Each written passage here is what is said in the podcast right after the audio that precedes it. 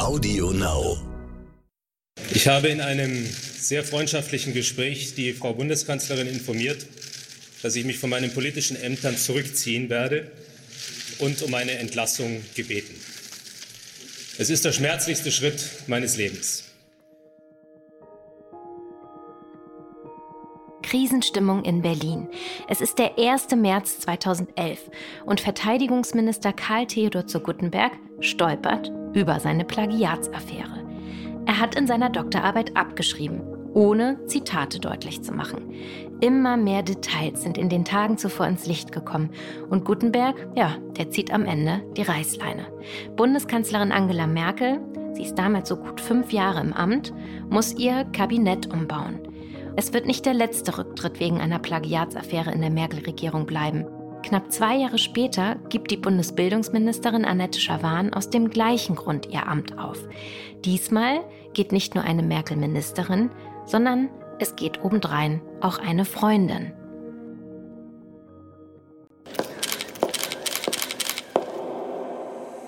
Sie kennen mich und Sie wissen, was ich anpacken möchte und wie ich das mache.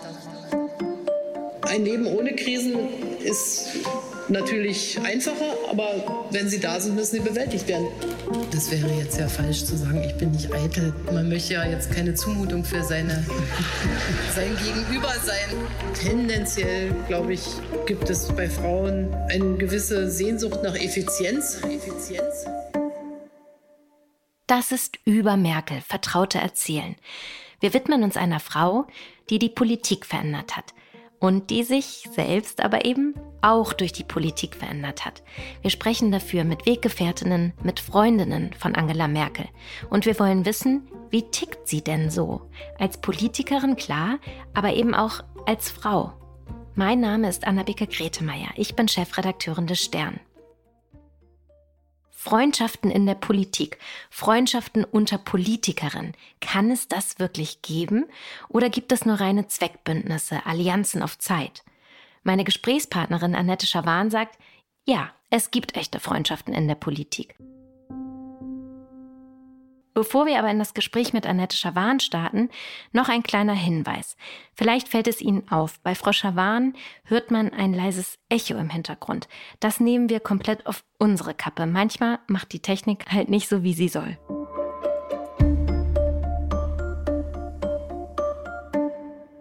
Die Geschichte der Freundschaft von Angela Merkel und Annette Schawan beginnt 1997 auf dem Parteitag der CDU in Leipzig. Schawan ist damals seit zwei Jahren Kultusministerin in Baden-Württemberg unter Ministerpräsident Erwin Teufel. Angela Merkel ist Bundesumweltministerin und stellvertretende Parteivorsitzende. Beide halten, so erinnert sich Schawan, auf dem Parteitag eine Rede. Wir beide wurden gebeten, über wiedervereinigtes Deutschland zu sprechen. Sie aus der Perspektive Ost, ich aus der Perspektive West. Und äh, da erinnere ich mich noch sehr gut. Das erste war, mit welcher Werbe sie in kurzer Zeit den Parteitag ähm, faszinierte. Die Leute ihr total zuhörten und ja, sie hatte den Saal, wie man so schön sagt, fest im Griff. Jedenfalls, sie kam super gut an. Und am Abend hat Helmut Kohl uns gesagt, ihr zwei Frauen solltet euch in der CDU verstehen. Gerade weil ihr so verschieden seid. Ja, daran haben wir natürlich oft gedacht, dann in den Jahren danach. Es kam ja dann sehr schnell dazu, dass wir, sie Generalsekretärin wurde, ich äh, stellvertretende äh, Bundesvorsitzende. Und so hat sich das dann entwickelt. Angela Merkel reist an diesem Tag einen ganzen Saal mit ihrer Rede mit. Das ist auch nicht unbedingt das, was ich mit ihr verbinde. Doch das Protokoll des Parteitags notiert, Ihre Rede wird insgesamt 23 Mal vom Beifall unterbrochen und am Ende gibt es sogar anhaltenden Beifall für die damalige Umweltministerin. Sie schwört damals ihre Partei auf den kommenden Bundestagswahlkampf ein. Sie sagt, wir aus den neuen Bundesländern wollen den Geist des Mutes von 1989 weiter nutzen, um gemeinsam mit ihnen die Zukunft zu gestalten. Und dann, am 27. September 1998, dem Wahltag, nützt auch aller Geist des Mutes nichts. In dieser Niederlage gibt es nichts zu diskutieren. Und daraus ziehe ich auch selbstverständlich die Konsequenz für mich. Das werden wir morgen im Parteivorstand besprechen, dass ich den Vorstand bitte, auf dem jetzt bald stattfindenden Parteitag davon auszugehen, dass ich zu einer Wiederwahl als Parteivorsitzender nicht zur Verfügung stehe. Es ist das Ende der Ära Kohl und das Parteidenkmal wird immer weiter demontiert. Ein System aus schwarzen Kassen unter dem Altkanzler wird im Herbst 99 öffentlich und Kohls Mädchen, wie Angela Merkel immer wieder genannt wurde, bricht mit ihrem politischen Ziehvater. Das war, das war ein, ein großer Schritt. Das war ein Schritt, der schon gezeigt hat, dass sie eine durch und durch konsequente Politikerin ist. Aber diese, ja, in einer emotionalen Ausnahmesituation muss es ja, muss es ja diejenigen geben, die, die sich von ihren Emotionen nicht runterreißen lassen. Und, und das ist ja auch so eine Fähigkeit von Angela Merkel, äh, sich nicht emotional runterziehen zu lassen, sondern die Dinge auch mit dem, ja auch mit der Distanz zu betrachten, die notwendig ist, um zu handeln. Als auch Kohls Nachfolger Wolfgang Schäuble wegen der Spendenaffäre zurücktritt, ergreift Merkel die Chance und wird im Jahr 2000 Parteivorsitzende, als erste Frau in einer von Männern dominierten CDU. Doch die Kanzlerkandidatur 2002, die überlässt sie Edmund Stoiber. Die Süddeutsche Zeitung schreibt einmal von der Altherrenpartei CDU, in der sich eben auch Annette Schawan durchsetzen will. Mitte der 2000er Jahre kandidiert sie CDU-intern für die Nachfolge von Baden-Württembergs Ministerpräsident Erwin Teufel. Der parteiinterne Wahlkampf wird schmutzig. Ein Kollege aus unserem Hauptstadtbüro erzählte mir, dass damals sogar Gerüchte über Schawans Privatleben sowie ihre Ehe und Kinderlosigkeit bis hin zur sexuellen Orientierung die Runde machten. Das alles ist fast 20 Jahre her. Auch Angela Merkel muss sich immer wieder Abfälligkeiten, Lästereien und Gemeinheiten gefallen lassen. Wir haben in den vergangenen Folgen schon darüber gesprochen. Als Sie damals angetreten waren, sind Sie ja auch auf Konfrontation gestoßen. So würde ich das mal formulieren, beziehungsweise eigentlich, ihnen wurde echt übel mitgespielt. Also was damals alles, das war irgendwie was schmutzig, schmutziger Partei in einer Wahlkampf. Das, was ich in der Vorbereitung nochmal drüber gelesen habe, was alles geschrieben wurde, was alles plötzlich auf den Tisch gezogen wurde als angeblich relevant, ehelos, kinderlose Frau, dann äh, die, ach, ich will es gar nicht alles zitieren. Haben Sie sich gegenseitig, und ich benutze jetzt bewusst ein stärkeres Wort, getröstet. Ja, auch solche Momente gibt es äh, in einer Freundschaft. Klar, auch in dieser Freundschaft. Ähm, auch Momente, sich zu trösten, Momente, mh, mm, sich auch ja, darüber sprechen zu können, äh,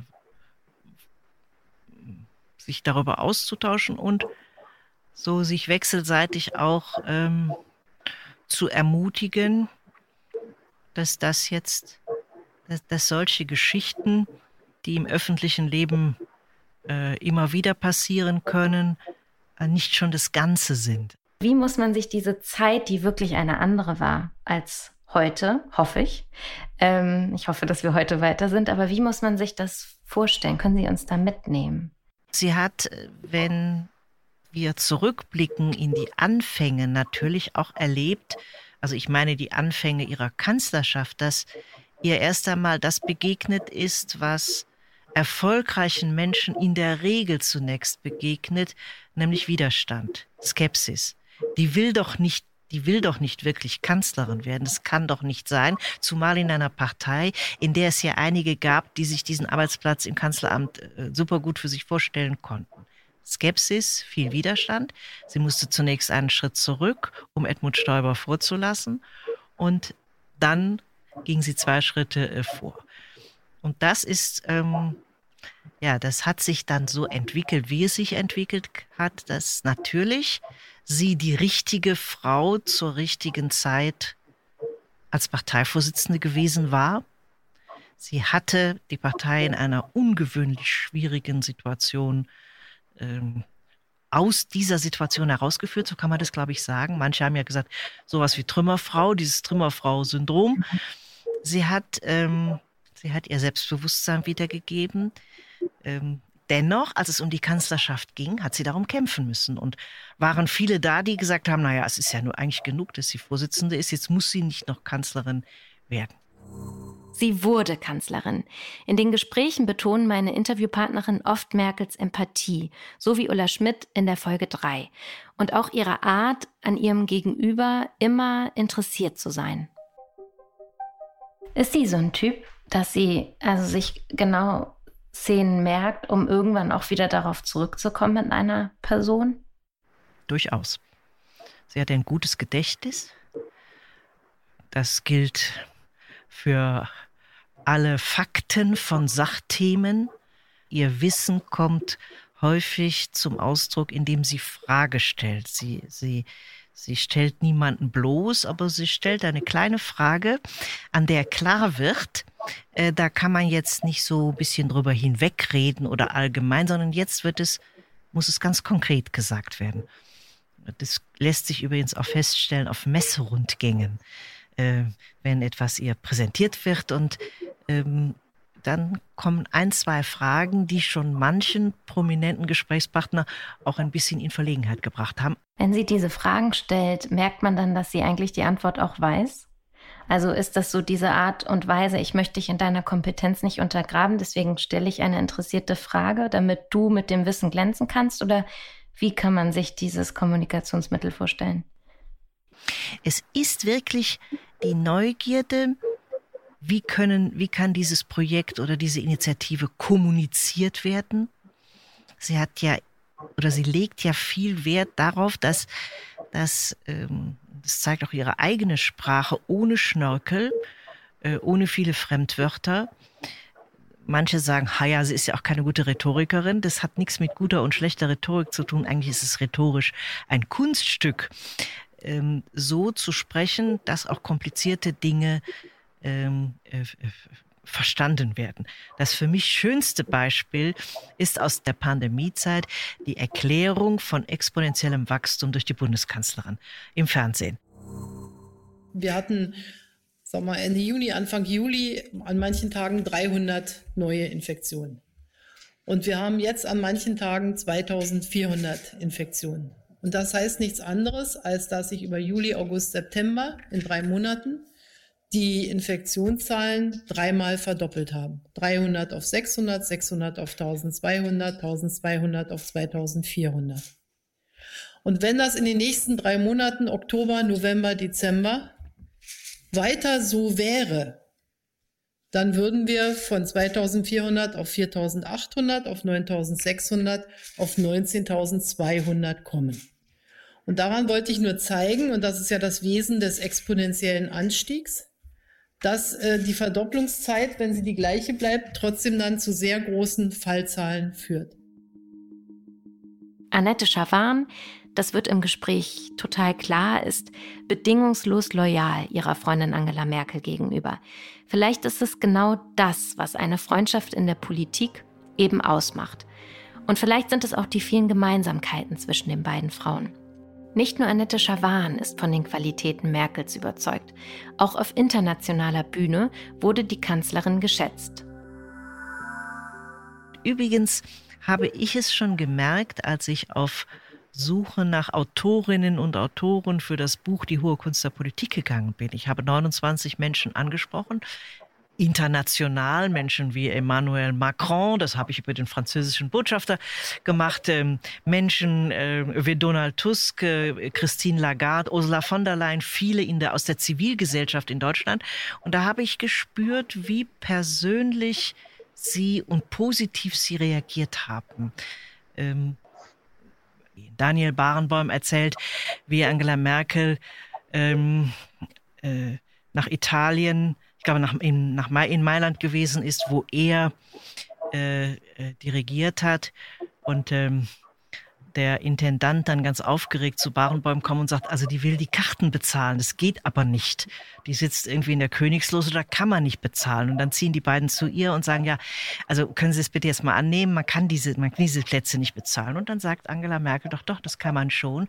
Sie nehmen einfach äh, sehr gute Plätze, die es hier gibt, und die setzen Sie mir in Rechnung. Was heißt es denn, eine Freundin zu sein von der Kanzlerin? Wie leben Sie Ihre Freundschaft? Wie haben Sie, wie häufig haben Sie Kontakt? Sind das vor allen Dingen private Treffen? Sind das Telefonate? Wie kann man sich das vorstellen? Eine Freundschaft, die im öffentlichen Leben entstanden ist, ist auch bis heute eine Freundschaft, die vor allen Dingen stattgefunden hat im Rahmen von, von öffentlichen Terminen. Heute gibt es einfach eine große, äh, sagt man, örtliche Entfernung und dann sind es Telefonate, dann ist es mal eine SMS, dann ist es auch mal ein privates Treffen im Sommer. Also das ist, wenn, was die eigentliche Zeit angeht, ist es dann schon auch asketisch, weil es nicht mehr Zeit gibt.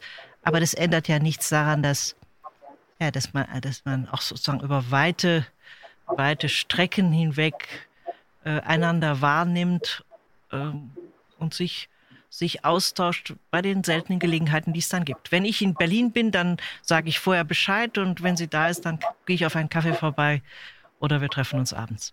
Die Öffentlichkeit weiß ja wenig über Sie. Ähm, ähm, was ist ein guter Abend für Sie? Wann hat sie mal Spaß? Ein guter Abend für Sie lässt sich ganz, ganz schön daran beschreiben, wie es ist, wenn Sie äh, zum Essen einlädt. Äh, Runden ins Kanzleramt oder auch äh, äh, Runden privat. Mm, da geht es nicht einfach um Essen und Trinken, das auch, ein gutes Glas Wein, wie der Rheinländer sagt, was Leckeres zu essen, sondern es geht auch immer um Gespräch. Also das kann dann im Kanzleramt so sein, dass sie, dass sie bei irgendjemandem anfängt und sagt, äh, erzählen Sie mal, was Sie gerade beschäftigt oder oder es liegt ein Thema in der Luft, wo alle sich mit beschäftigen und sie sagt, ich würde mal gerne von Ihnen hören, wie Sie das sehen. Guter Abend heißt für Sie auch was Interessantes erzählen, was Interessantes hören, ähm, was Inspirierendes mitbekommen.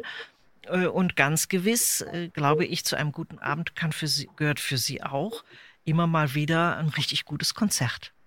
Ein guter Don Carlos eine gute Don Carlos-Inszenierung äh, oder was auch immer. Simon Rattle an Silvester und vieles andere. Wenn sie in ihre Wohnung äh, zum Beispiel in Berlin kleine Runden einlädt, kocht sie dann selbst? Ja, sie kocht, so wie ja manche von uns. Ähm, ja, das auch, wir, wir finden es auch schön, äh, dann jetzt nicht das zu essen, was wir so überall kriegen, sondern mh, mm, dem so einer so einem seiner persönlichen Begegnung auch eine persönliche Note zu geben, was Essen und Trinken angeht. Und was kocht sie dann so? Der Streuselkuchen ist ja bekannt und berühmt. Die Kartoffelsuppe ist es auch. Äh, wunderbare gebratene Forellen aus der Uckermark. Ähm, diese berühmte Bodenständigkeit, von der dann immer die Rede ist, die spielt da auch. Oder ein wunderbarer Avocado-Salat. Diese gemeinsamen Abende mit Angela Merkel, vielleicht sogar bei ihr zu Hause oder auch im Kanzleramt, die gelten bei einigen als eine Art Ritterschlag.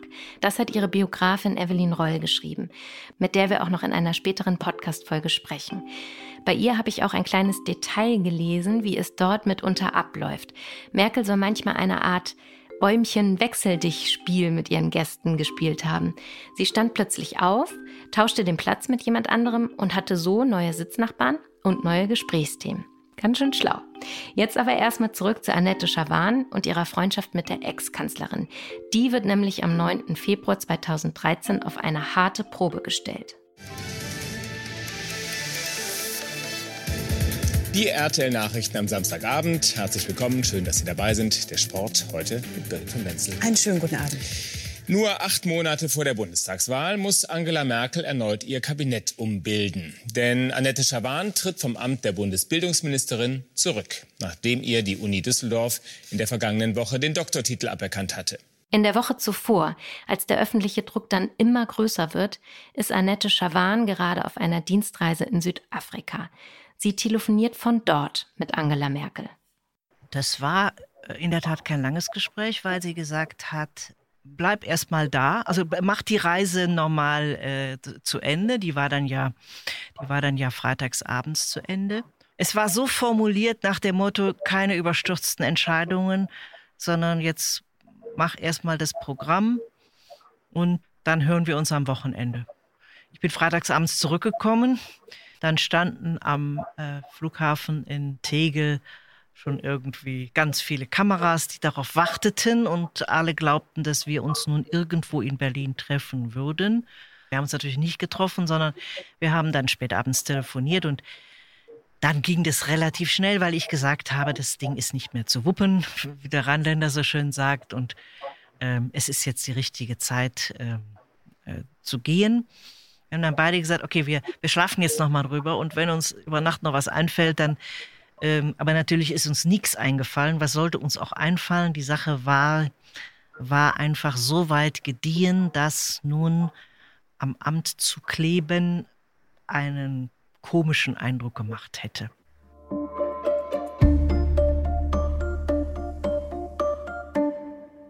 Am Tag darauf stehen Merkel und Schawan gemeinsam vor der versammelten Hauptstadtpresse. Meine Damen und Herren, Annette Schawan hat mir gestern Abend ihren Rücktritt vom Amt des, der Bundesministerin für Bildung und Forschung angeboten. Ich habe diesen Rücktritt sehr schweren Herzens angenommen. Ich danke ihr von ganzem Herzen für alles, was sie bislang in ihrem beruflichen Leben für unser Land, für seine Bildung, seine Wissenschaft und Forschung geleistet hat.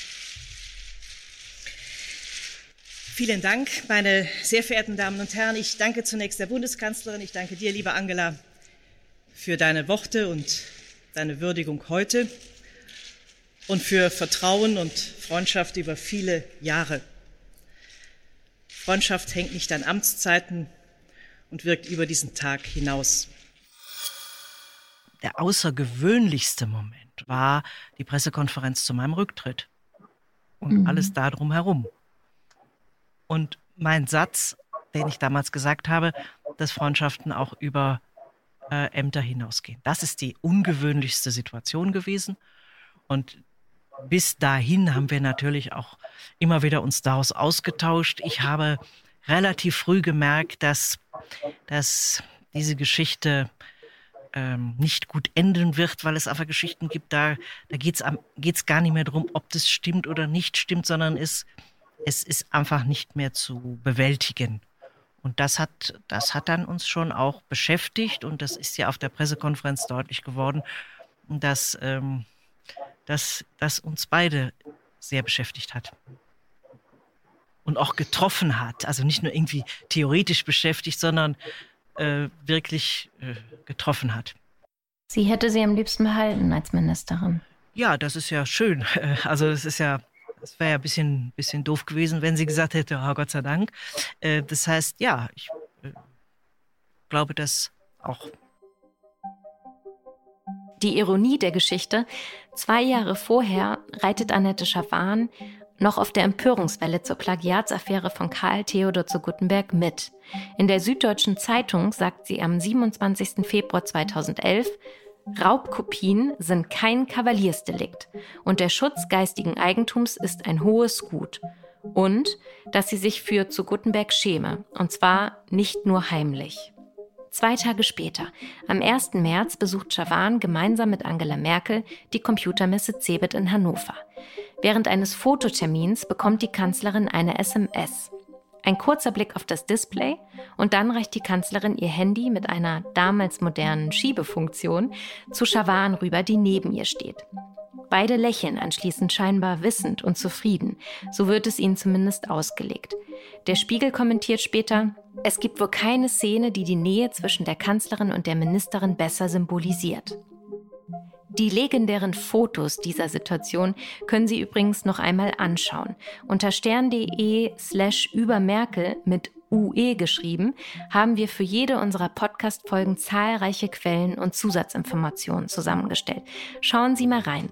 Aber was ich natürlich jetzt fragen muss, hat Karl Theodor zu Guttenberg tatsächlich seinen Rücktritt der Kanzlerin per SMS mitgeteilt, eben in dieser Szene auf der Cebit, so wie die Öffentlichkeit und die Presse es seither vermuten? Diese Bilder sind ja immer wieder äh, gedeutet worden, ohne dass eigentlich jemand weiß, außer uns beiden, was auf diesem Display stand. Und da es das Handy der Bundeskanzlerin ist, habe ich immer gesagt, ja, man kann jetzt nicht bekannt geben, was da drauf stand. Jetzt, nachdem die Amtszeit beendet ist, kann ich ja mal die lapidare äh, Version oder die, die, die Version, wie es wirklich war. Wir haben am Vorabend also Eröffnung der CeBIT, diese Messe war es nämlich, im Kreis auch mit einigen anderen äh, gesprochen über diese schwierige Situation.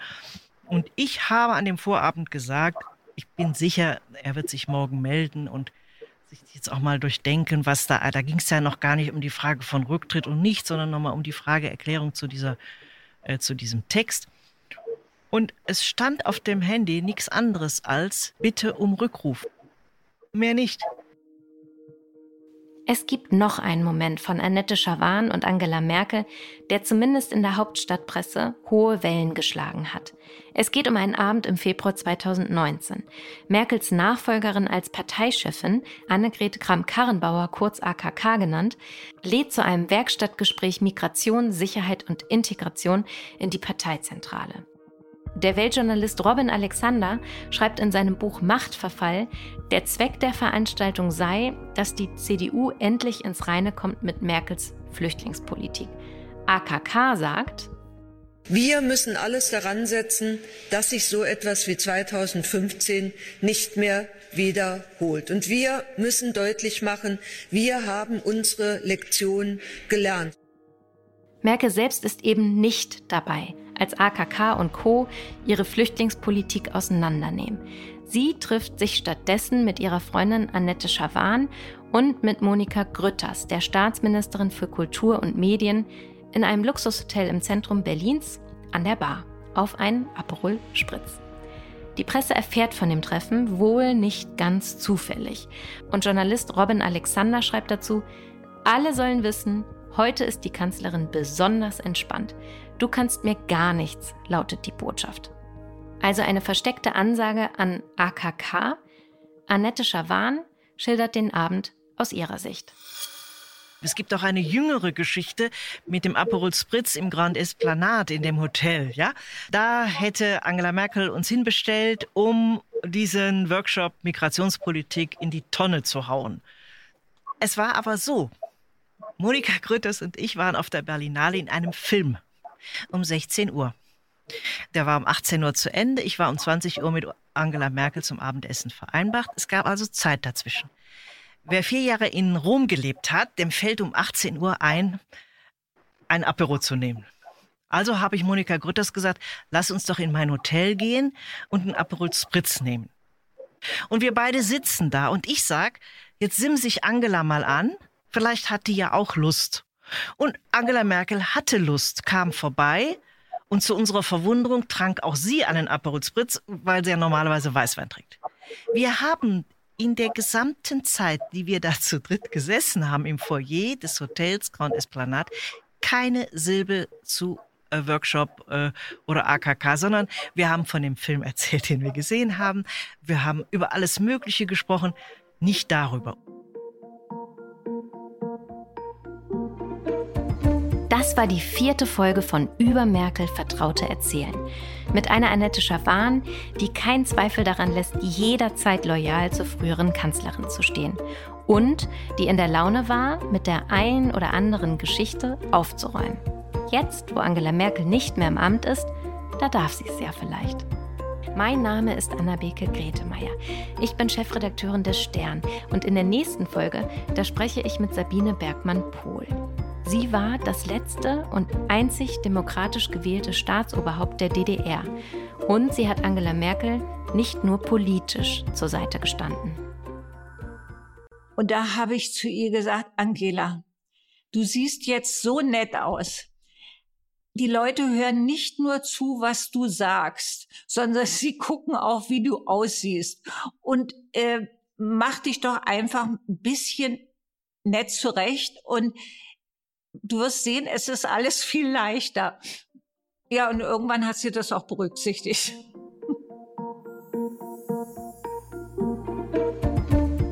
Über Merkel ist ein Podcast des Stern.